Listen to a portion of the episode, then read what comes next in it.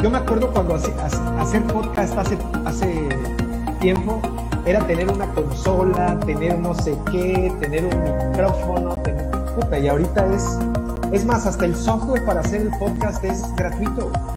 La consola esa está bien chida. No, sí, hasta, hasta para hacer ya los web streams, o sea, antes tenías que usar software complicados, ahorita está, ah, ah, hay dos software, este, no, me, no, me, acuerdo cuáles son los nombres, pero ya, o sea, puedes escoger las pantallas, puedes hacer layouts de cómo se van a ver, o sea, y, y, gratis, así, y antes se ocupabas al ingeniero de video para hacer una, algo de eso en vivo.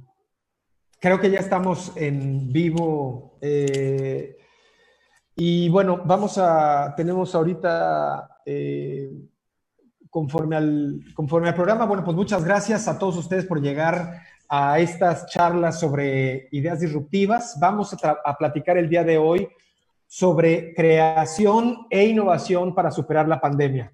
Y para esto invité a tres amigos, tres eh, amigos que respeto, eh, que a, algunos los conozco desde hace muchos años, amigos entrañables también con quienes hemos compartido algunos proyectos en, en varias partes del país. Y quiero eh, empezar por presentarlos. Al primero que recién, eh, que recién este, conozco y además que agradezco que se haya dado el tiempo para platicar el día de hoy sobre innovación y creación, eh, que es Abraham Trujillo. Bienvenido, Abraham. Abraham es un ingeniero mecatrónico que se formó en Puebla, actualmente, actualmente vive en Acapulco y él es el artífice, el responsable de haber construido eh, la agenda de México Makers que hoy en día aglutina a makers de más de 20 estados de la República para la fabricación de equipo de protección personal para el sector salud y yo estoy muy contento de estar el día de hoy eh, aquí contigo, Abraham. Bienvenido para poder platicar sobre temas eh, de, de creación, el tema maker y sobre innovación. Muchas gracias por la invitación, Lino. Eh, también, bueno, también está en, mi amigo Eden Candelas, que él es ingeniero electrónico y de comunicaciones, estudió en la Universidad Autónoma de Nuevo León. Al ratito le van a escuchar el acento, el acentito. Este, es regio, pero regio, regio.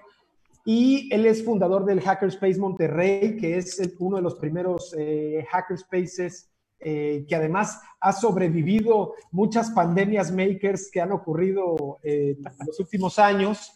Y fundador de Paradoxa Labs, que es su empresa actualmente que desarrolla dispositivos, eh, protocolos de automatización, de Internet de las Cosas, y bueno, un, ingeniero de los ingenieros muy talentosos, muy creativos, pero que además tiene entre sus curiosidades estar a cargo de, de, de, la agenda, este, bueno, de uno de los podcasts más populares del movimiento Maker en México y eh, también, bueno, te damos la bienvenida, mi querido Eden. Muchas gracias, Lino. Hola a todos allá que nos, quienes nos están viendo. Este, y pues sí, acá andamos. Este, cualquier duda, pregunta que tengan, pues luego luego ahí en el chat y la contestamos. Buenísimo. Y bueno, finalmente, y no menos importante, siempre, siempre se dice eso, ¿va? Cuando se presenta el último, este, finalmente, pero no por eso, en el, último lugar. Eh, mi amigo Antonio Quirarte, eh, que es no solamente es amigo mío desde hace muchos años, yo lo conocí, me acuerdo, el, el Telmex Hub, nos lo presentó, me lo presentó Claudio Cosío en aquel entonces, este, y desde aquel entonces somos amigos y yo le tengo mucho respeto y mucha admiración a lo que ha venido haciendo y toda, y toda esta dinámica alrededor de construir eh, la primer plataforma del movimiento Maker en México, en la agenda educativa, pero también en el tema promocional de todo lo que los makers o creadores, ingenieros en México han, eh, han hecho y hacen eh, a través de hacedores.com. Y actualmente también eh, formó, junto con otros makers, un movimiento, una agenda que se llama Coronavirus Makers, justo a propósito de la pandemia del COVID-19 que nos tiene a todos entre nuestras casas y bueno, a, muchas, a muchos nos tiene entre nuestras casas. Eh, y, bueno, es un placer como siempre eh, tenerte aquí con nosotros, mi querido Toño. Muchas gracias, querido Lino. Muchas gracias. Saludos a todos. Eh, Abraham, Eden, un gustazo. Por aquí estamos. Gusto.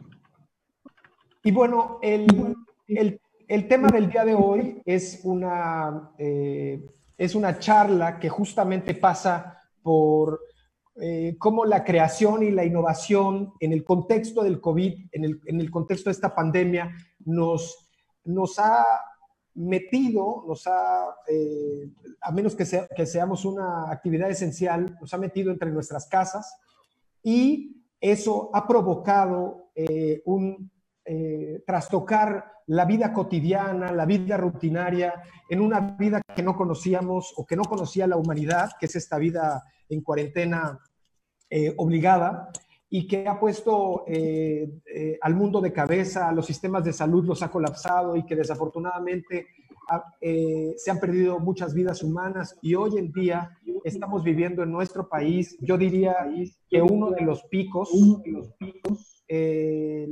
o, si no es que el pico de la pandemia en este momento, con muchas personas hospitalizadas, con muchos muertos también, eh, y, bueno, justo también estas reflexiones y estos documentos que han estado circulando, y lo hablaba Eden hace un momento, de, de estos momentos que vienen hacia adelante, que es la nueva normalidad, que ya hasta llamamos un poco en tono de, en tono de, broma, porque esa normalidad, pues si, es, si, fuera, si fuera normalidad, para empezar, no sería nueva, ¿no?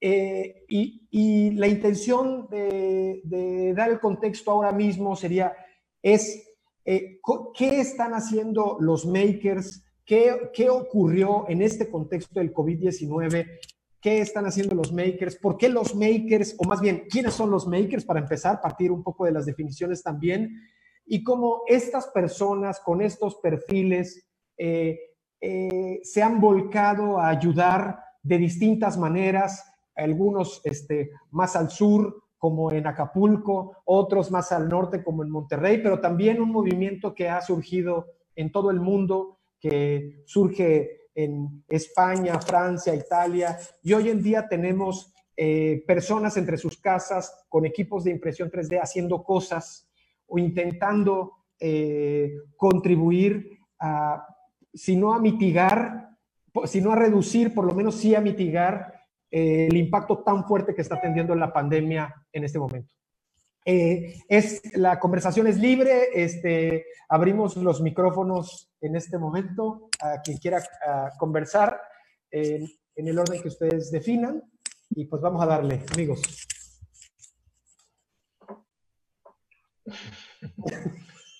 Bueno, si, si, gustan, Yo digo que Toño primero. Con la Toño, que ustedes pueden entrar con la parte de, de todo lo que es la, la, iniciativa de coronavirus y COVID y Makers México. Realmente Makers es cualquier persona que adquiere pues identidad al crear, cualquier persona que realiza cualquier cosa, eh, ya sea objeto, artefacto.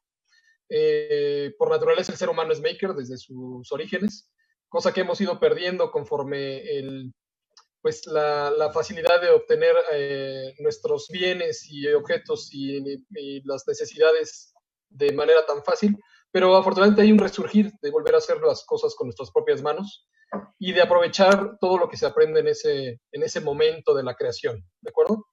Eh, como bien lo mencionaste en la presentación, también esto está entrando muy fuerte en la parte educativa y en otras ramas. Prácticamente también eh, la industria se está beneficiando por esta mentalidad maker. Comúnmente los makers pues son personas que se enfocan más en la solución y no tanto en un problema. Tú si a un maker le das un problema, eh, va a buscar la solución, te va a buscar la solución del ámbito tal vez, y si tiene una impresora 3D, pues, también va a buscar lo que haya. Entonces, eh, esa es una de las varias cualidades, otras de las cualidades pues, de, que se promueven en esto que se llama movimiento maker, pues, es la colaboración, de qué manera podemos trabajar, compartir información, compartir experiencias, eh, y al hacer esto, pues también estamos obteniendo la retroalimentación de estas personas con las que compartimos e incluso fomentamos e inspiramos para que ellos hagan algo mejor y entonces las cosas van sucediendo mejor. Mucho también tiene que ver esto con el open source, que también es una experiencia completamente real de lo que sucede en las mejoras constantes. Eh, los makers también son muy conscientes del medio ambiente, entonces tratan de, eh, de, no contaminar, de aprovechar la mayoría de los recursos que tienen a su alcance, de no crear desperdicios. Eh, son hackers, hackers en el buen sentido de la palabra, ¿no? De qué manera puedo yo utilizar una cosa que fue originalmente creada para algo y de qué manera la adapto para que pueda funcionar para otra cosa, ¿no? Entonces, estos son los makers en general, realmente todos, eh, de la, he platicado con muchísimas personas, los padres de familia de 40, 50 o más se identifican mucho con esto porque dicen, bueno, entonces yo también soy maker porque soy carpintero, ¿no?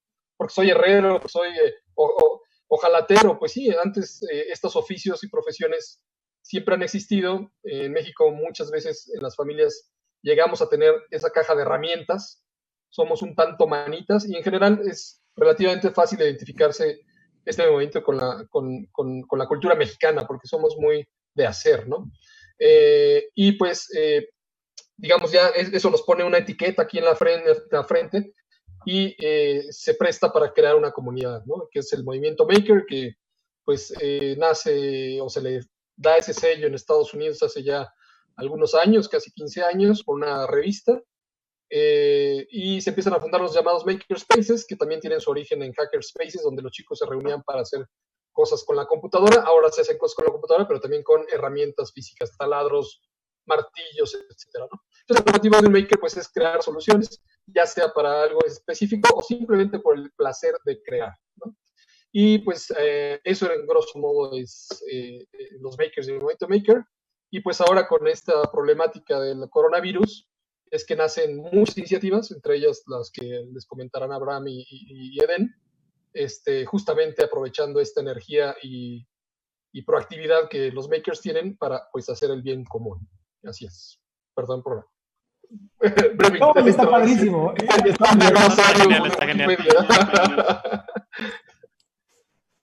y justo lo que decías es a los, los, makers siempre llegan con soluciones antes de, eh, identifican primero la solución y la arman eh, y luego voltean a ver los problemas. Y justo lo que ha hecho el COVID y esta pandemia es ponernos los problemas de frente ineludiblemente. Así que, Abraham, en, este, en ese sentido, este, ¿cómo fue para ti eh, como ingeniero? ¿Cómo fue para ti como creador? ¿Qué, estabas eh, dormido, viste lo que estaba ocurriendo en Europa y luego dijiste, voy a organizar todo este rollo para empezar a hacer caretas. Cuéntanos un poquito cómo lo, lo has vivido y cómo lo vives actualmente, Abraham. Realmente la, la historia de, eh, de, la creación de México Makers es, es, un tanto curiosa. Este, yo tengo, vaya, desde que inicié en la universidad imprimiendo, eh, me gustó. de hecho, por ahí seguía a Antonio con la cuestión de hacedores.com.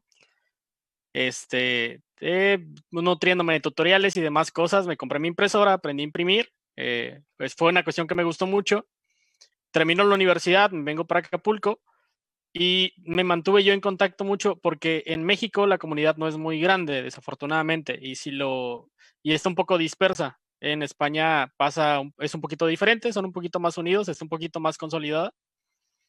Entonces, eh, la mayoría de los grupos de ayuda eh, sobre impresión 3D son de españoles. Eh, los canales de YouTube grandes de impresión 3D son de españoles.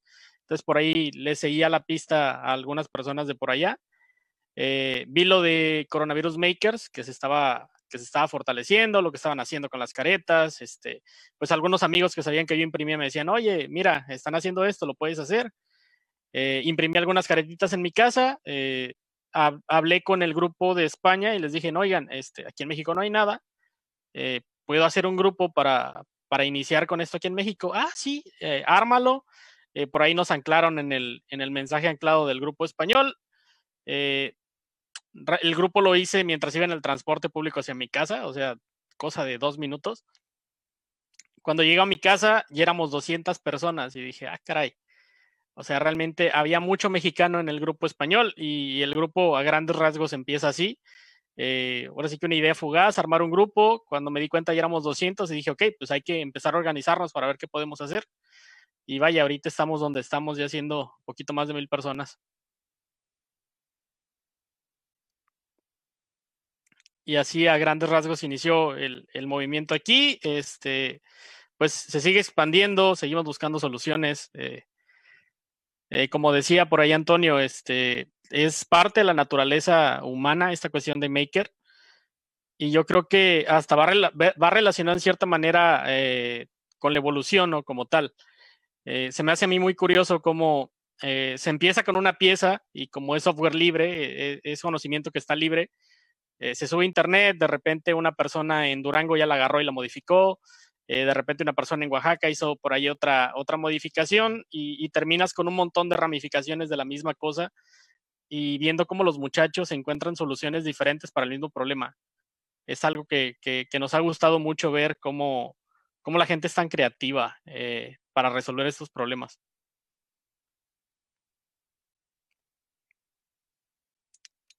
Está silenciado por ahí, Lino. yo ya estaba yo de, frente. Eh, una, disculpa ahí por unos, traemos unos problemas ahí con los textos, este, pero es, por tema de la novatez. Este, eh, es eh, y bueno, en el tema, en el tema, en el tema Maker justamente empezaron a surgir estas iniciativas, las iniciativas del equipo de protección, vimos el colapso de los sistemas de salud específicamente de Italia y de España. Y bueno, empezamos aquí a ver un montón de, posibilidades, un montón de cosas, splitters, respiradores, caretas. Este, ¿cómo desde ser maker tú empezaste a observar todo esto que estaba ocurriendo? Eh, que yo pienso, yo sí pienso siempre que en el tema de, del proceso de construcción de innovación y en la comunicación de la creación, este, hay mucho hype y hay mucho este, eh, pretender que podemos hacer con, con, envases un respirador para salvarle la vida a alguien.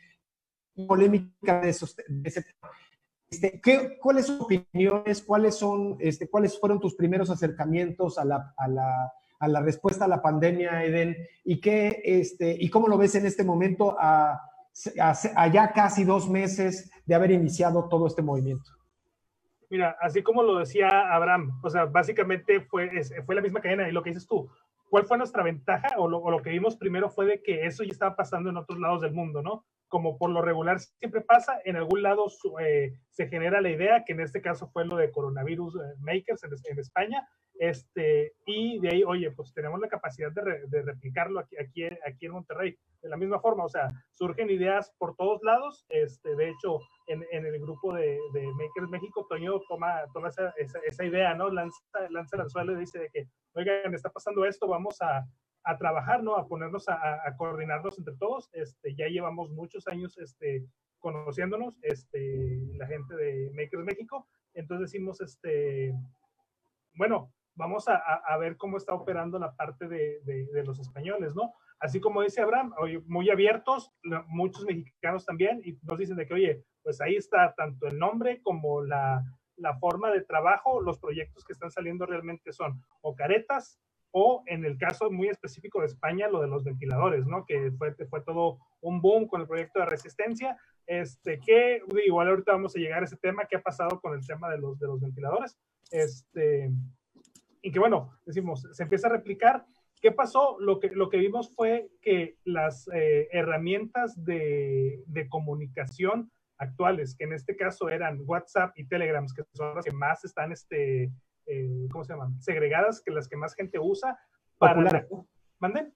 Populares, que son más populares. Sí, las dos populares. O sea, todo el mundo le dices un WhatsApp y ya todo el mundo tiene un WhatsApp eh, y cada vez cada, más gente tiene un Telegram o tienen los dos. Entonces, el problema con esas plataformas, lo que nos dimos cuenta es de que para manejar equipos o para manejar proyectos de muchas gentes con muchos temas y a muchos niveles, se, o sea, están topadas. O sea, no puedes administrar un proyecto en base a nada más esa plataforma. Entonces decidimos usar esta otra plataforma que se llama Discord, que es algo muy parecido a Slack para, para los que los conocen, para los que no, este, son digamos que WhatsApps en los que puedes tener grupos dentro de los grupos para, para, para, para, ponerle, para ponerlo algo un poco en contexto. ¿Y qué ventajas da eso? El poder separar las conversaciones por temas. ¿Qué pasó? Ah, lo que dices ahorita, hay un cierto hype con, con todo el entorno maker. Este, estaban los ventiladores y obviamente las, las caretas, pero se dio esta, este tema que mencionaba Abraham de, de, crecimiento como que evolutivo, ¿no? Natural. Empezó a salir gente que estaba haciendo protectores faciales cosidos mucho antes de que, de que, de que la gente empezara a ver eso como necesidad, ¿no? Había patrones, había chicas de Aguascalientes que empezaron a, a, hacer pruebas de diferentes, de diferentes máscaras, eh, había otro canal o, makers interesados en hacer este, equipos de sanitización para las carillas, las caretas, estaban ya los, los este, ¿cómo se llaman? Estos eh, cajas de aerosol para poder entubar a la persona sin que hubiera tanta, tanta este, inhibición. Y eso es lo que inicialmente con lo que me quedo mucho de lo que pasó con esta iniciativa de decir también, oye, pues tenemos un grupo de makers, este, hacer la plataforma en la página, darle difusión, empezó a entrar gente al, al Discord y el Discord tomó vida propia, ¿no? O sea, eh, como decía, decíamos hace, hace rato con, con Toño, de que, oye, pues realmente nada más fuimos como que los coordinadores iniciales y después la gente sigue, sigue operando, cada quien en su rollo, pero vaya, tomó vida propia y muchas necesidades porque hay muchas áreas en donde cortarle. Y como makers, o sea, cada quien quiere, toma una solución, la que más se acerca a sus posibilidades y trata de resolverla. ¿Cómo, cómo, ven, cómo ven ustedes la, la esta, esta, posibilidad de, de personas, eh, y esto lo platicábamos hace un rato, eh, antes de salir, de salir eh, online, ¿cómo ven ustedes que esta agenda de hacer cosas o esta, esta creatividad de innovación que tú decías, Toño, que es inherente al ser humano, pero especialmente al mexicano. Ah, mira qué bonita frase me salió. Este eh, se conecta con soluciones reales. Platicábamos hace un rato que el principal factor ha sido la apertura del sector salud para poder acoger las soluciones que los makers tienen para entregar. Es decir, este, quizá en el pasado podíamos hacer caretas, quizá en el pasado, ahora mismo tengo una aquí, este, que esta es inyectada, eh, quizá en el pasado podíamos hacerlas, pero no teníamos la posibilidad de, de, acceder al sector salud porque de entrada no sabíamos o no estábamos vinculados o no estamos o no, o no nos dedicamos a eso. El sector salud siempre ha estado como blindado por grandes marcas o grandes proveedurías que hacen que no se pueda entrar. Pero frente a esto, ese sistema o ese blindaje eh, se cayó. Entonces, todas estas personas habilidosas, creativas, eh, hablabas, hablabas, Eden, de los respiradores o los ventiladores, de las canetas, pero también hay personas que con, eh, que con, botellas, de, que con botellas de PET, por ejemplo, como estas, están haciendo sus propias caretas y hay hasta la señora esta que sale en el, en el, en el transporte público con su, con su bote y que algunos la burlan, otros la defienden. Este, porque eso es muy mexicano también, en lo que decías, Toño, del tema de ser manitas. Eh, ¿cómo, ¿Cómo esto o cómo esta coyuntura ha permitido que los, que sabemos o que podemos o que creemos que podemos hacer cosas nos aventemos mucho más rápido para hacerlo? ¿Qué, qué opinan de eso? Bueno, si, si, me permiten, y creo que va mucho de la mano de una pregunta que nos está haciendo en línea Montserrat Morató, que dice, ¿cómo puedo sumarse uno para ayudar a esta iniciativa? Bueno, eh, para esta iniciativa como tal de ayuda a, coronavirus, Makers puedes ingresar a alguno de los dos sitios de estas dos iniciativas que posiblemente ahorita te pongan ahí la, liga, ahorita les ponemos en el chat. Y eh, ya sea que puedas eh, ayudar sumándote como maker para crear alguno de los objetos que se requieren para donar, o bien también como donador, dando eh, tu donativo en, dinero, en especie, y eso se canaliza para la gente que pueda producir. Regresando a, a, lo, que, a lo que menciona Lino también, si más bien tu pregunta va en sentido, ¿y cómo me puedo sumar? ¿Cómo puedo ser yo parte de esta comunidad o de este movimiento maker? Pues es también lo, lo rico que, que engloba esa palabra, ¿no? Comunidad, que si tú sientes esas ganas de, de crear y aprender más y no sabes a dónde recurrir, pues cada vez hay más comunidades o más grupos o más gente loca maker ahí en, cerca de tu ciudad, eh, a los cuales podrías recurrir. Si gustas, eh, por un mensaje me puedes decir dónde te encuentras, igual puedo mencionarte eh, quién, qué otros makers o qué otro grupo está cerca y con ellos empezar a aprender. Y insisto, esto es desde crear eh, cosas con tela, electrónica, robótica, madera. No, no hay un límite y tampoco quiere decir que todo sea de alta tecnología. Lino, también regresando al punto que mencionas de esta apertura que se da en el sector salud, bueno, ah, mm, como tal no, no sigue, sigue existiendo y por la naturaleza de los artefactos o, aparatos que se requieren en la salud, pues es necesario que siempre estén certificados. En este caso es una institución llamada COFEPRIS, que es la que se encarga de eh, certificar, verificar que estos aparatos o estos respiradores que estás creando o cualquier cosa prácticamente, pues no vaya a ser contraproducente y se pueda usar de una forma segura.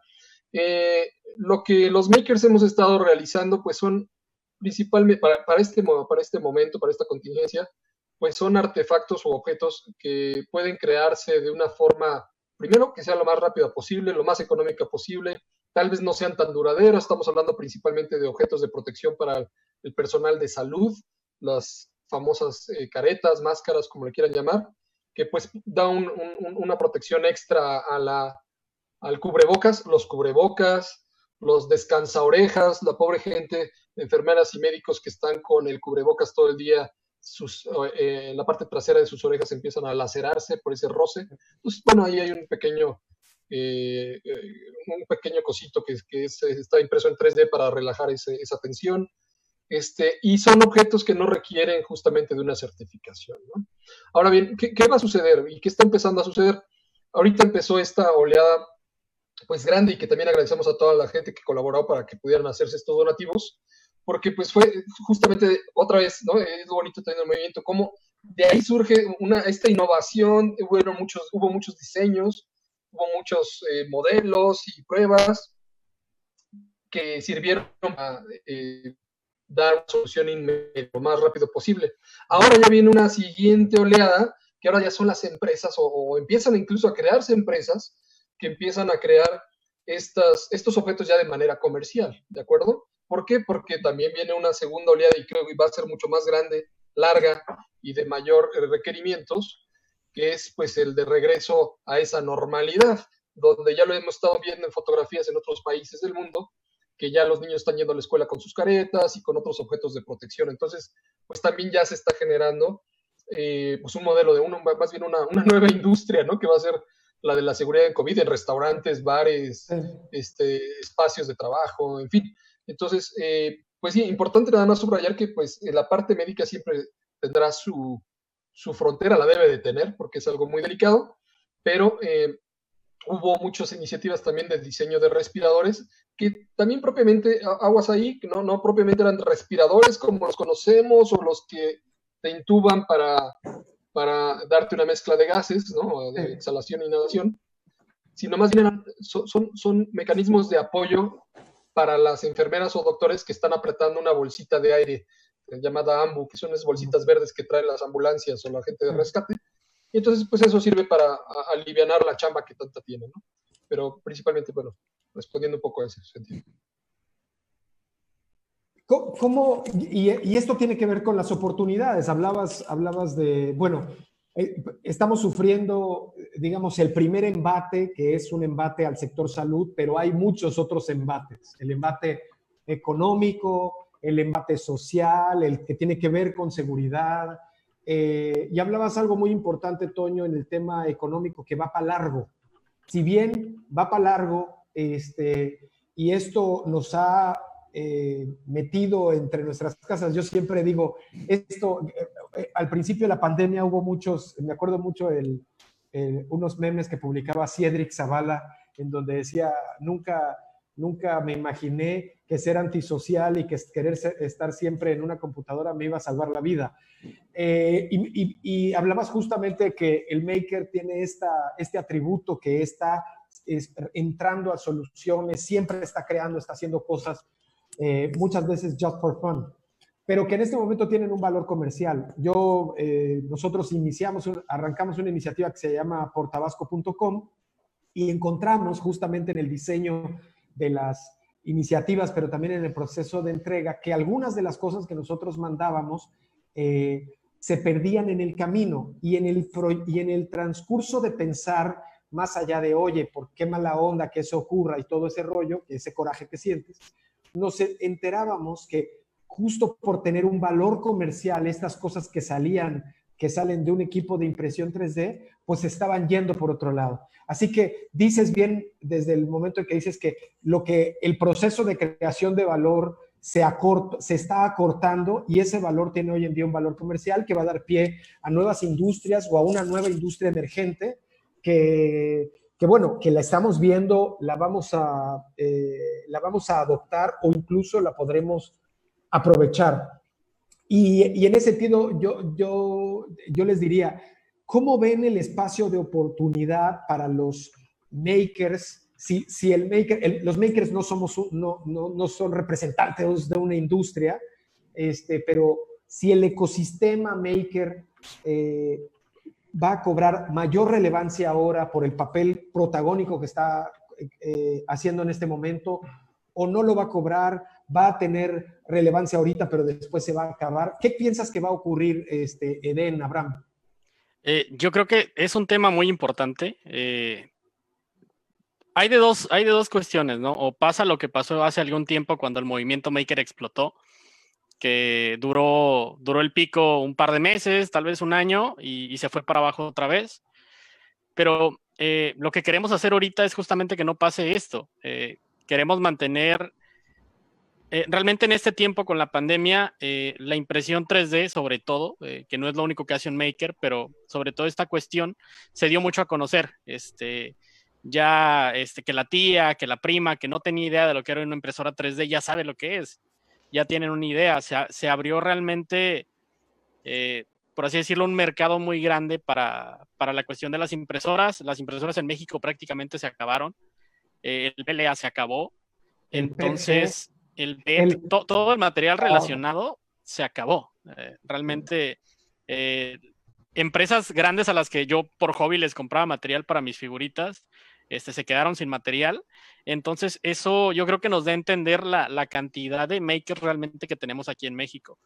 Eh, no sé más o menos los números de los grupos de, de, las iniciativas de Antonio y de Den, pero yo creo que fácil habremos unos 4.000, 5.000 makers en México eh, ya sumándonos a todos. Entonces, este, yo creo que es una oportunidad muy buena para, para no dejar que esto se muera. Eh, digo, el maker no solamente, es como lo comentaba hace rato Toño, no solamente imprimimos, no solamente hacemos electrónica, realmente podemos hacer un montón de cosas más. Este, e, ese es el fin, digo, la mayoría de nosotros somos ingenieros como tal, pero entra más gente, vaya, eh, la persona que es carpintera entra, eh, por ahí en, España tienen grupos eh, de Telegram para gente que se dedica exclusivamente a la costura y están aprovechando esa, esas personas que son makers como tal en la habilidad en la que ellos son fuertes, que en este caso es la costura. Entonces, este, yo creo que es tiempo de, de fortalecer esa comunidad, aprovechar que ahorita estamos todos bien unidos. Eh, afortunadamente aquí en México no está pasándolo en otros países. por ahí tenemos entendido que en países como Argentina, por ejemplo, las, las, comunidades están un poco peleadas, los grupos makers que surgieron. Yo creo que aquí en México no es así. Eh, eh, yo creo que el mexicano es muy, muy amigo entre, eh, somos muy paisanos, vaya, ¿no? Entonces yo creo que es un buen momento para, para afianzar estos movimientos y, y, no sé, tal vez más adelante que, que México sea un país que, que, se distinga justamente por esta cuestión. un país, nosotros somos fuertes en manufactura como tal. Eh, era lo que decían, somos muy manitas, nos gusta estar haciendo cosas, nos gusta mexicanearla, como decimos. Entonces, eh, yo creo que es, es, bueno aprovechar todas estas cuestiones para afianzar más el movimiento y que esto no se muera después del COVID, sino que, que, continúe el movimiento maker y podamos hacer más cosas. Este, sí, continuando con este tema y, y, lo mismo, o sea, a final de cuentas, esta es como una segunda oleada o tercera oleada del movimiento maker anteriormente del mismo movimiento ya habían salido muchas empresas de las que, o sea, puedo decir, soy parte de, de que, oye, de pasar eh, a hacer un movimiento maker, o sea, de, algo de hobby o, o de, de, comunidad, que se empezó a crear pues un valor, ¿no?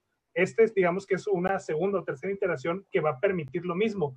Eh, a lo mejor ya en, en ramos más, eh, más avanzados, porque la, la medicina digamos que son de los, de los ramos más, más altos, ¿no? Por, por las dificultades de ingresar que, que, mencionaba ahorita Antonio. O sea, tú no puedes meter un producto a, a, un hospital nada más por decir hacerlo, cuando en otros lados sí lo puedes hacer. Este, aquí lo que, lo que se está dando es, oye, pues se puede hacer. El, el, tema de los respiradores como tal, este, que, mal, que, malamente, que, mal, que, malamente son llamados respiradores, porque no lo son, o sea, realmente son asistentes de, de pues de los enfermeros. Mecánicos, Sí, son asistentes mecánicos, que ese es uno de los problemas que han enfrentado ahorita, y creo que la razón de, ah, cambiando así rápidamente, sí, así, así Sí, o sea, no son los respiradores de que vendió Manuel Bartlett, pues. Exactamente, estos, este, malamente los promocionaron como tales cuando no, son, son asistentes mecánicos para reemplazar a la gente que está con las manos. Si lo hubieran hecho por ese lado, tal vez hubiera sido más fácil que hubieran entrado, porque vaya, tiene otra, otra, otra connotación, que es parte también de un poquito de la inexperiencia de los makers, ¿no? Y lo vemos mucho con el, con, con el, con el, eh, con el grupo español, con la resistencia. O sea, le metieron un chorro de ganas. Estoy seguro que van a sacar su, su producto. Su producto va a ser un respirador y va a ser un, una, pues un hito de lo que los makers pueden hacer cuando trabajan este, seguido. Pero realmente ya se están viendo el por qué es tan difícil esa industria, porque hay miles de pruebas que tienen que pasar. Las ganas no, no, este, no bastan necesitas cumplir todos los requerimientos.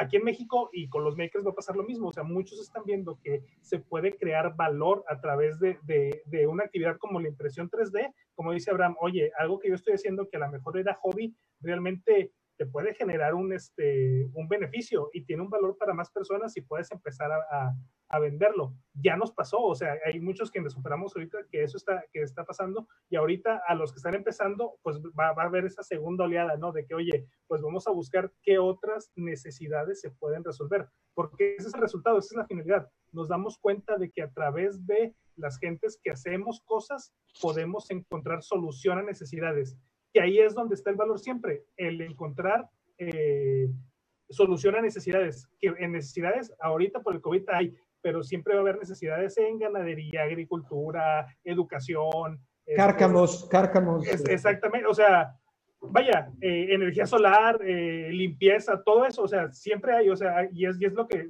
digo, quien me conoce, siempre les digo lo mismo y van a decir que soy bien repetitivo, pero el chiste es de que lo que hacemos y si queremos vivir de ello, necesitamos resolver necesidades reales, que México tiene millones de necesidades, o sea, somos un país bien grande y si te empiezas a, a meter por ahí, te das cuenta de que el 90% de las empresas este, trabaja con, con, las uñas, el 90% de los estados trabaja con las uñas, o sea, todo está muy básico y, y, a veces los que estamos metidos así como en tecnología decimos, no es posible, pero esa es la realidad y creo que todo este movimiento sirve para empezar a cambiarla, ¿no? Y, y también darnos cuenta de que solos no, puede, no podemos, o sea, puedes hacer más cosas mientras estés en conjunto y mientras más diversificado esté ese grupo, puedes hacer cosas más grandes, como ahorita, o sea, oye, costureras, este, ingenieros, eh, doctores, enfermeras, este, repartidores, o sea, un equipo tan grande te permite crear, o, bueno, te, permite resolver necesidades mucho más grandes, ¿no? Que lo que tú puedes hacer solo en tu,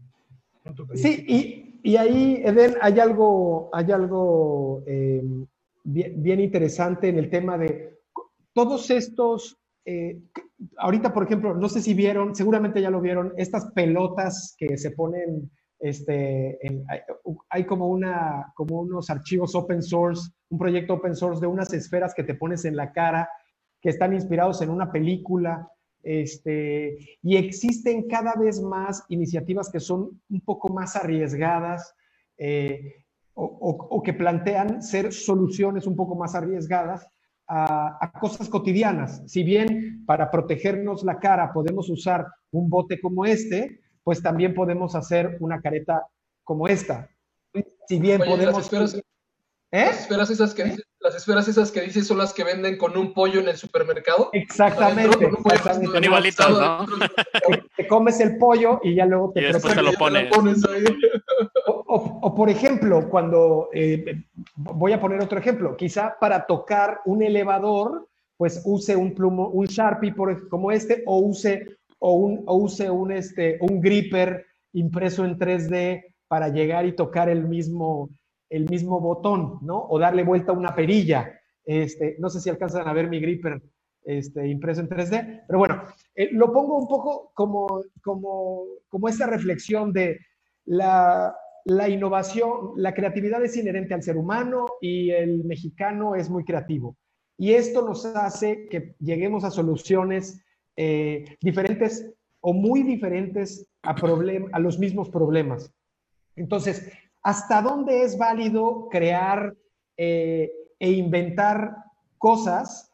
Eh, ¿Hasta dónde es válido invertir la energía, el presupuesto, el esfuerzo para poder sacar soluciones en, donde los problemas son evidentes?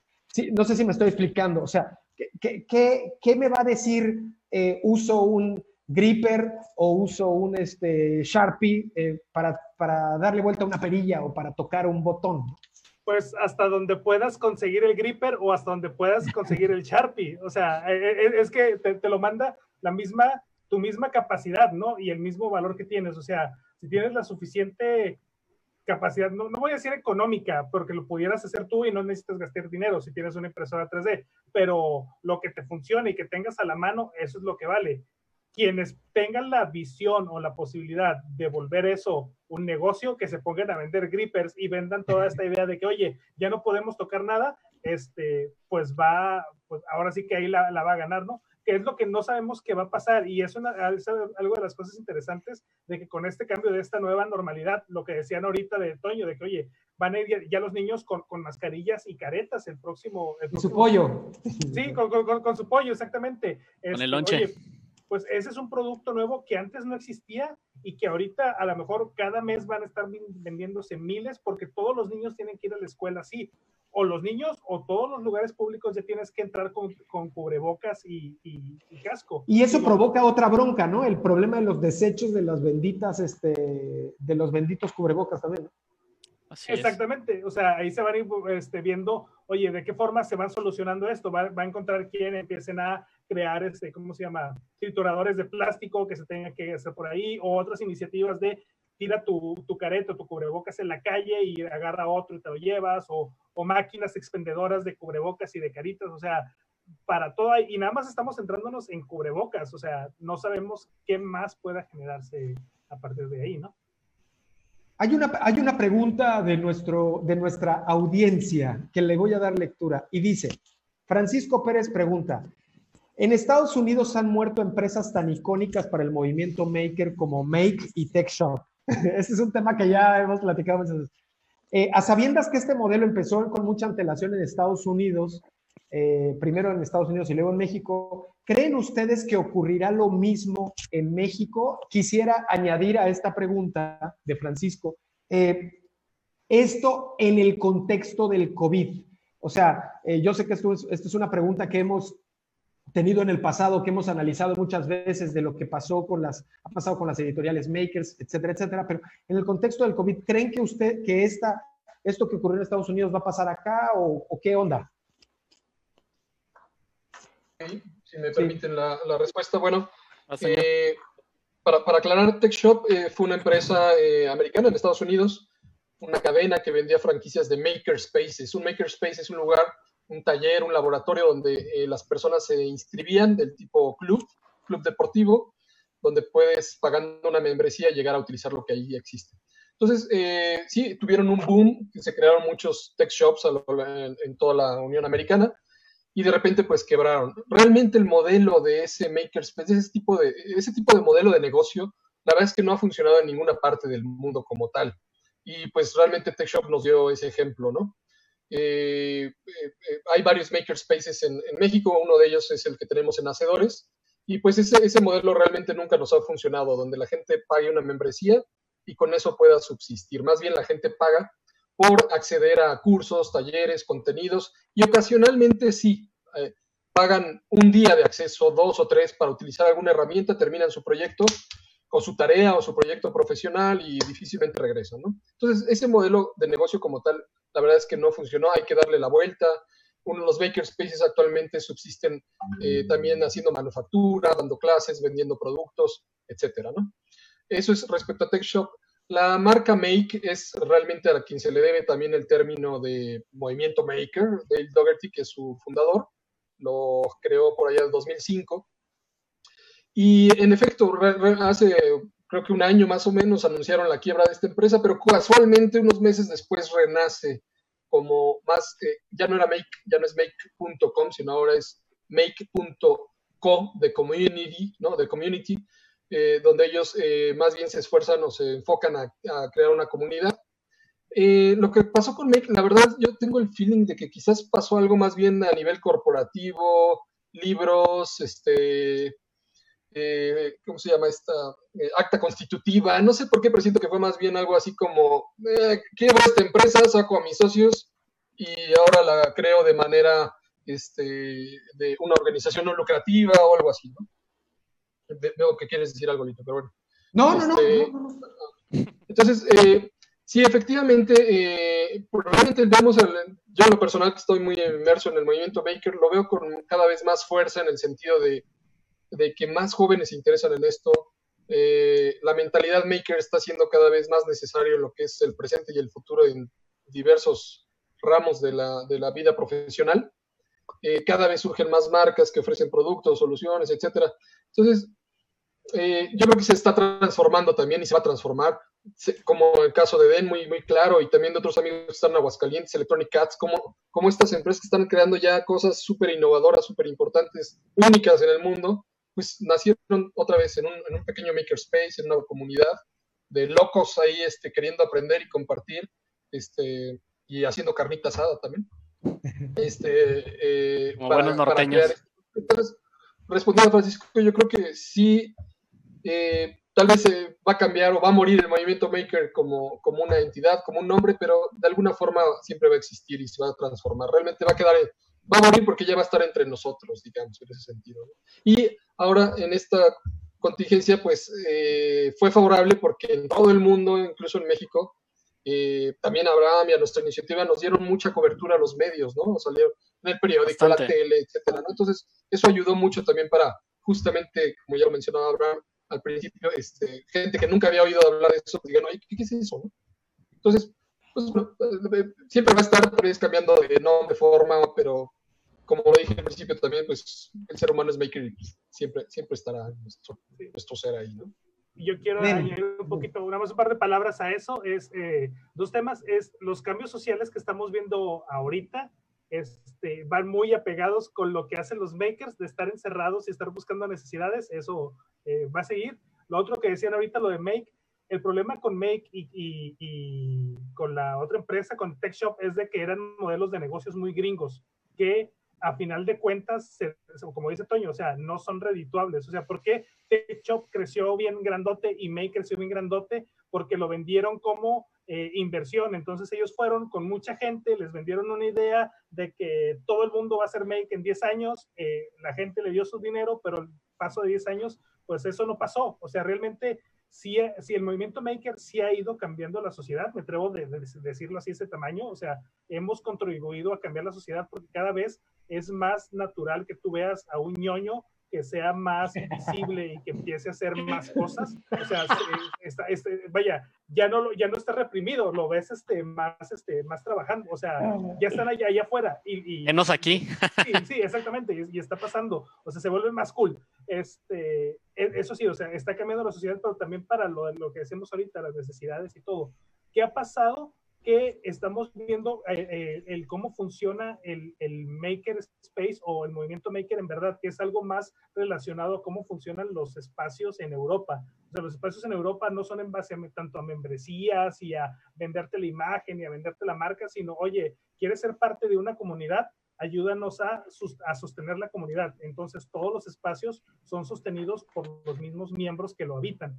Entonces, ese, ese se vuelve un modelo sustentable donde sí, no es un negocio, sino es más una comunidad, y en la comunidad es entre todos, que es lo que yo veo que socialmente el movimiento Maker aporta. O sea, lo, lo, lo han visto y quienes se metieron este, o colaboraron con los grupos de Makers, tanto el de Abraham como el, como el de Coronavirus, o los que nos conocían desde antes de, de, de los Makers México, o sea, el tema es la comunidad. La comunidad es lo que le aporta un gran valor y es lo que hace que se, que se promueva más y siga creciendo. O sea, no es, el, eh, no es el avance tecnológico y el estar enviando cohetes a la luna y tener la tecnología más chida o el curso más fregón, sino el poder compartirlo y, y hacer que alrededor de lo que estemos haciendo más gente se aporte e ir evangelizando y, enseñando de que, oye, estamos haciendo esto, ¿no quieres venir? Oye, estamos haciendo esto, es que yo no sé, que eso es lo que en México siempre nos topamos, es que yo no sé, oye, no importa, o sea, nosotros te enseñamos, si te interesa, ven, e, es, ese, concepto de comunidad que en México creo que por la misma naturaleza del país ha sido muy, muy difícil que ese concepto de comunidad vaya creciendo cada vez lo va haciendo más, cada vez vemos menos invasivo a quien nos invita a una comunidad, como que siempre los mexicanos somos muy rejegos, pese que somos muy, muy este, fiesteros, al momento de que, oye, ven, comparte, eh, participa conmigo, siempre ha sido muy de que no, pues es que me quiere sacar algo. Este, cada, vez es, cada vez es menos eso, y, eso, eso, el tema de, de, las comunidades es lo que hace a una sociedad crecer, ¿no? Y es el tema también del COVID. El COVID nos ha, nos ha distanciado eh, socialmente, pero nos ha acercado también en grupos de chats. Eh, yo cuando hablo con algunos de mis compañeros de trabajo y les digo, oigan, hay otro grupo, así como que ya me imagino su cara de otro grupo. Eh, pero hoy en día vivimos en grupos digitales, en grupos de Discord, en grupos de Telegram, en grupos de WhatsApp. Me quedo también con la frase que dijiste y la voy a mandar a hacer playera, Eden. Ser ñoño es ser cool en el contexto también del COVID. Yo sí creo que eh, que esta ñoñez de la que hablas, que, este, eh, que estos, eh, digamos, el personaje maker por excelencia es aquel que le habla casi casi a las máquinas, que es un poco tímido, que ha tenido que salir ahora en tiempos del COVID a comunicar. yo estoy muy sorprendido cómo los medios han tomado algunas noticias y han dado mucha y me da una emoción, le han dado mucha cobertura a estos que antes no tenían voz o que no comunicaban lo que hacían. Y, y, esto es bueno para, no, no, solamente para el movimiento maker, esto es bueno para, para, para escuchar noticias en este momento en donde, eh, en donde puras noticias gachas y feas estamos, eh, estamos consumiendo en las redes sociales o en los medios de comunicación en general. Eh, yo, yo, ¿Cómo ven ustedes hacia el futuro? Y me gustaría plantear esto. ¿Cómo ven ustedes el movimiento maker y también eh, los, los tecnólogos, los innovadores y todas las personas que conocen de, de, estos temas? De alguna manera estamos un poco conectados con el futuro. Eh, sea que el futuro, sea el futuro aquí o en el futuro en otros países, ¿no? O sea, porque no es lo mismo este, y, yo lo veo siempre cuando explico qué es lo que ocurrió con el tema de las caretas. Nosotros lo vimos venir o lo estuvimos persiguiendo desde que surgió en Europa y luego, luego, empezó, a, y luego empezó a surgir acá. O sea, sí hay unos países en donde sí están a un futuro de semanas, eh, porque la pandemia nos fue pegando así, nos fue pegando como en un como en un juego de barajas en donde se iban cayendo unas y luego este, se vinieron a caer por acá, ¿no? Entonces, ¿cómo ven ustedes este futuro, este futuro eh, no tan próximo? ¿Cómo ven el final de año? ¿Cómo ven el próximo año? ¿Ven un país, un México más solidario? ¿Ven un... Creo que se cortó por ahí. Sí, se nos frició Lino. Sí, se frició. Bueno, entonces yo los entrevisto a ustedes, este, ven un, ¿qué, se quedó? Ven, un México más a tomar el papel de un México más, este, más, más empático con aquellos que requieren soluciones, ¿no? Este... Yo creo que eso fue algo muy padre de, de esta cuestión del COVID. Este, creo que ya entró por ahí otra vez, ¿no? Sí, me desconecté. Sí, estabas bien inspirado y se cayó la conexión. Y te quedaste así. ¿Cómo ven el futuro? ¿Cómo ven, cómo ven el futuro? Eh, como desde ser makers, ¿cómo lo ven en México? Eh, sabiendo que en México cuando pasan las contingencias, cuando pasan los terremotos, cuando pasan las cosas, como que se nos acaba esa solidaridad. ¿Cómo lo ven? ¿Creen que la solidaridad eh, llegó para quedarse? ¿Creen que el movimiento maker llegó para quedarse? ¿Qué, ¿Cómo lo ven ustedes? Fíjate que yo ahí este, lo veo al contrario. Yo creo que el mexicano, si, si es algo, es, es solidario. Lo hemos visto en, en, los terremotos que hubo apenas. Este, ¿qué pasó? Se juntó muchísima gente de México, nos fuimos a otros países a ayudar. Aquí en México nos, se juntó muchísima gente a ayudar. Yo, por ahí, cuando fue la cuestión del terremoto, me fui a repartir comida con amigos. Este, cuando es algo que uno no hace normalmente, ¿no? Este, nos gusta, tenemos los mexicanos esa, eh, esa manía por ayudar. No sé si es como por ser, este, estar, tratar de estar metidos un poquito en todo. Pero afortunadamente esta cuestión de, del COVID despertó algo muy bonito que es una comunidad, como ustedes lo comentaban. Eh, dándonos cuenta, ahorita estando eh, dirigiendo de alguna manera esta cuestión de los grupos, son comunidades muy sanas. Este, no hay prácticamente nada de toxicidad en las comunidades. Este, la gente se enfoca muchísimo en ayudar. Y, pasó algo muy curioso porque normalmente jóvenes como yo, por ejemplo, este, que no hemos estado metidos para nada en, la cuestión empresarial, eh, no tenemos mucha experiencia eh, en muchas cosas, eh, se nos abrió esta oportunidad con, con, estas comunidades de acercarnos a gente con mucha más experiencia que nosotros. Este, me ha tocado conversar con, directores de algunas, como la Asociación Mexicana de Manufactura Aditiva y 3D, este, que, sería gente con la que yo no hubiera podido tener contacto si no hubiera sido por esta cuestión del movimiento. Eh, hemos aprendido mucho, la comunidad en general. Yo creo que eso, eso va a ser algo eh, que va a marcar un parteaguas porque no sé, eh, el maker está pasando de ser alguien que, que simplemente hace las cosas por hobby a, convertirse en alguien que se esté, que se esté empezando a especializar. Eh, estamos este, tomando cursos constantemente entre nosotros, eh, nos retroalimentamos, este, y, cambiamos esa cuestión de solamente hacer por hacer, a hacer las cosas bien, a, tomar en cuenta muchos factores que antes no teníamos en cuenta a la hora de fabricar cosas. Este, eh, hemos estado haciendo manuales de buenas prácticas, estudios de los materiales, eh, por ejemplo, e, un, ejemplo simple era la cuestión de los, de los laringoscopios.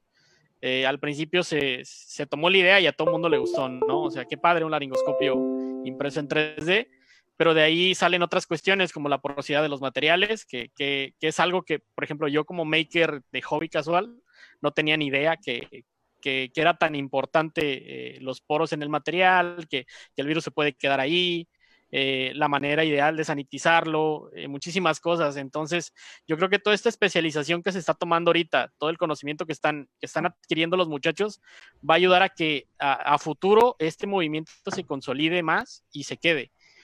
¿Cómo, cómo yo creo que se va a ver esto eh, de aquí a un, par de meses? la curva aquí en México se va a bajar primero.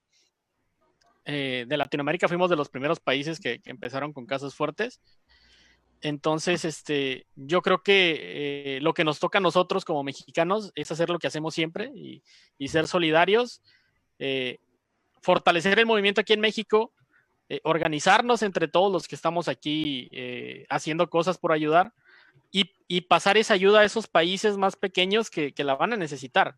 Yo creo que, que por la grandeza del territorio que tenemos y por la cantidad de gente que tenemos, eh, a futuro nos veo saliendo del país a ayudar al, resto de Latinoamérica que, no, no pueda ayudarse. Eh, va a haber casos más adelante en África que, van a necesitar de gente como nosotros, con ideas, con soluciones rápidas, soluciones baratas para, ayudar. Yo es lo que veo del movimiento de aquí a un par de meses, tal vez un año, porque pues el, coronavirus llegó para quedarse. Va a estar complicado que se desaparezca así como así. Eh, pues, eh, ¿hay alguien más que quiera comentar, Eden, eh, Toño?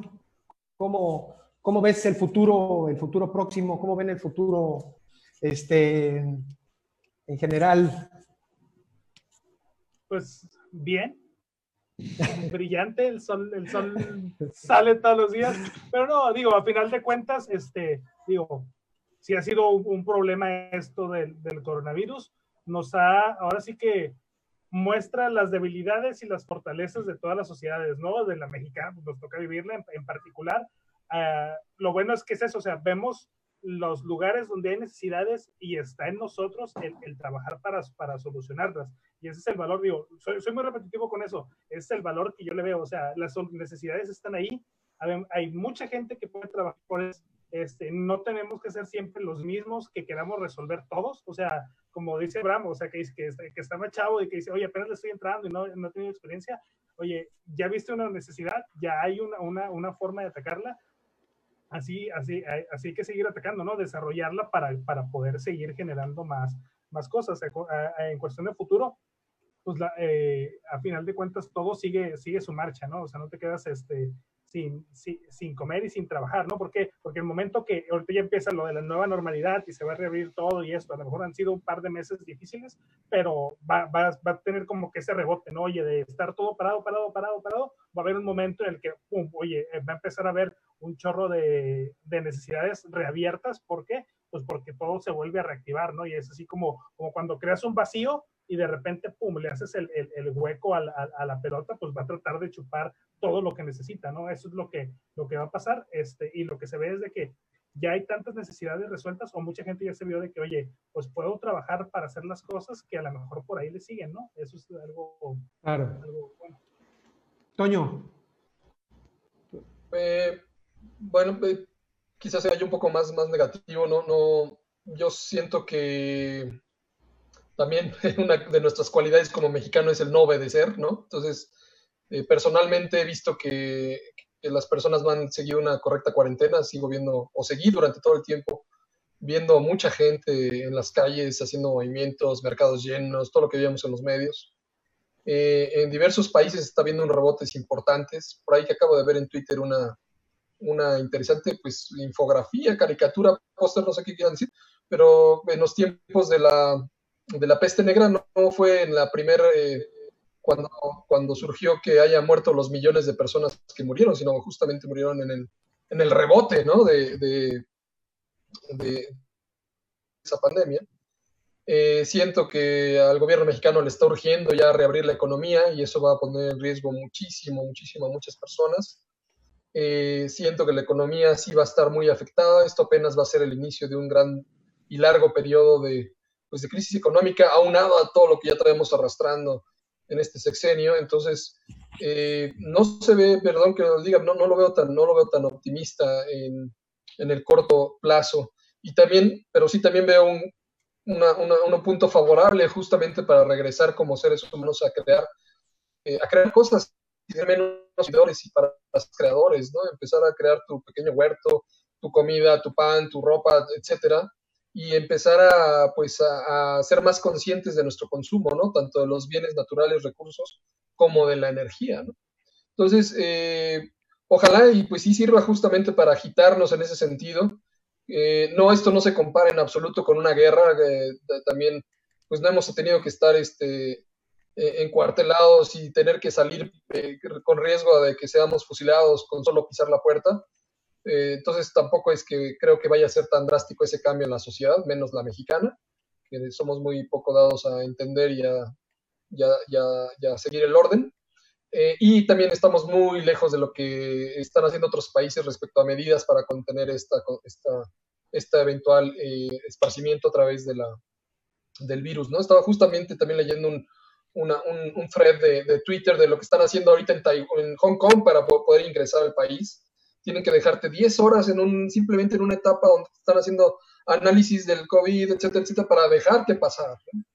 Entonces, creo que México va a estar muy lejos de esas situaciones. Eh, y pues yo siento que va a estar difícil si no ponemos cuidado cada uno en utilizar cubrebocas, en limpiarnos, etcétera, etcétera. Eh, gracias, Toño. Pues eh, se nos acabó el tiempo. Vamos a, voy a pedirles a cada quien que nos comparta eh, y eso es, lo que me gusta porque así queda, nos quedamos picados todos en la conversación y esto da pie a que tengamos un siguiente programa para, para, la próxima ocasión. Les quiero pedir a cada uno, en el orden que ustedes dispongan, que dé un mensaje final muy a propósito del título que en este momento es Creación e Innovación para superar la pandemia. En, respecto de ese título, ¿cuál sería su mensaje final? eh, y que quisieran compartir y que se quede grabado para la posteridad? Yo creo que lo más importante es que no, nos no, no hay que desanimarse. Eh, si está fea la situación, eh, va a ser algo complicado, pero yo creo que es, un momento de, como tal, aunque se escuche muy romántico, tener esperanza, eh, creer que vamos a salir adelante y no solamente quedarnos en creer, sino ver estas oportunidades que tenemos para hacer cosas, para realmente eh, dar esa milla extra, vaya, y, lograr frenar esto, este, tratar de que esto se replique en otros lados, que no solamente se quede en México. Este, y adelantarnos a la crisis, que no nos pase como en España, que, estaban corriendo sobre, sobre lo que estaba pasando. El, movimiento en España eh, comenzó ya con prácticamente la fase 3. Entonces yo creo que eh, lo poco que hicimos entre todos los movimientos aquí en México, eh, yo tengo esa, esa esperanza, vaya, de que esas pocas caretas que se hicieron al principio hayan salvado algunas vidas, cuando menos ya que tomamos esta, esta, esta cuestión y nos adelantamos un poquito. Entonces, ¿qué es el mensaje que quiero dejar? Que no se desanimen. Eh, se pueden hacer muchas cosas, aunque no seas un maker que imprime o un maker que tiene cortadoras láser. Eh, se pueden hacer muchas cosas. Eh, lávate las manos, usa cubrebocas, este, comparte las redes sociales de estos dos movimientos y, y, hacer hincapié en que se puede hacer algo, vaya, no, no, no todo es malo. Gracias, Abraham. Eh, Toño Eden. Toño. Bueno, eh, bueno pues, resumiendo eh, y tomando el creación e innovación para superar la pandemia, tal cual nada más dejo dejar ese mensaje muy sencillo que es crea más, consume menos, tal cual, ¿no? Y no solo por esta pandemia, sino de ahora en adelante, crea más, consume menos. Eso creo que también nos servirá al planeta Tierra de aquí y en adelante. Gracias, Toño. Yo, mi mensaje de la pandemia y algo que aprendí y que es algo que he visto de gente que está alrededor de mí, que a veces este, eh, como que le están sufriendo, ¿no? Al estar encerrados, al estar eh, distanciados eh, cerca. O sea, esto es una, algo que se debe de aprender, el poder, el usar la tecnología que tenemos para estar cerca. No sabemos si esto se vaya a repetir a futuro o, tengamos que estar más limitados. Uno de mis pensamientos es, oye, a lo mejor tenemos que hacer cuarentena una vez al año, ¿no? Para dejar, ahora, ahora sí que sanar la naturaleza un poco, este, y, también estar más en contacto con los de nosotros y, con lo que estamos haciendo, como que bajarle el ritmo, este, no, estaría, no estaría mal. En cuanto al, tema, a la creación e innovación eh, para superar la pandemia, pues es que, vaya, si tienes necesidad y ansias por hacer, busques, lo repetido en todo el programa, busques alguna necesidad que con tus habilidades o tus conocimientos lo puedas solucionar. Y si sientes que no tienes habilidades ni conocimientos, entonces quiere decir que necesitas ponerte a aprender y a estudiar para eh, buscar algo que te guste, que, te, que, que, quieras hacer para poder crear, solucionar esas necesidades. Dejar de que México sea ser una nación de cuya sociedad siempre está necesitada de alguien más porque ya no puede solucionar sus, sus, propias necesidades y volvernos a una sociedad que nosotros mismos somos autosustentables porque nosotros mismos podemos este, resolver nuestras necesidades.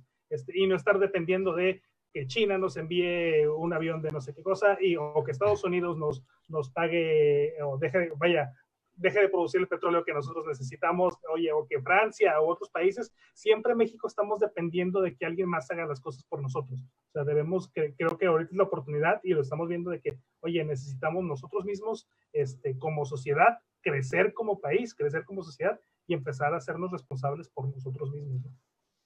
Pues muchísimas gracias a todos. Quiero cerrar solamente con tres mensajes que, que que, retomo de esta charla, a la que les agradezco por su tiempo.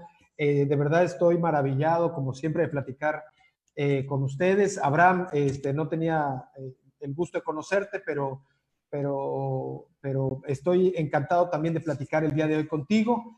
quiero, quiero, tomar tres, este, dar tres mensajes finales. Uno es la frase que dijo Eden, ser ñoño es ser cool, o es, o, o diría, el nuevo cool es ser ñoño, hay que, hay que buscar este, hacer la, playera. Eh, también el mensaje de Toño que es, eh, creemos más, o sea, más creación, menos consumismo y un poco también esa reflexión de la sustentabilidad. Este, eh, y finalmente también el, por el lado del mensaje de Abraham, seamos optimistas porque el futuro es bueno y, nos va a ir bien a todos. Así que con esto cierro. Eh, gracias a todos por su, por su tiempo. Eh, gracias también al equipo de producción que está en la cabina, a Cris, a Víctor, a Iván, a Avi, a Ceci, a Mauricio. hay, más, este, hay más equipo de producción que viewers en este momento. Este, muchísimas gracias. Y, este, y pues estamos en comunicación. Nos vemos en el próximo programa el día jueves eh, próximo. Gracias.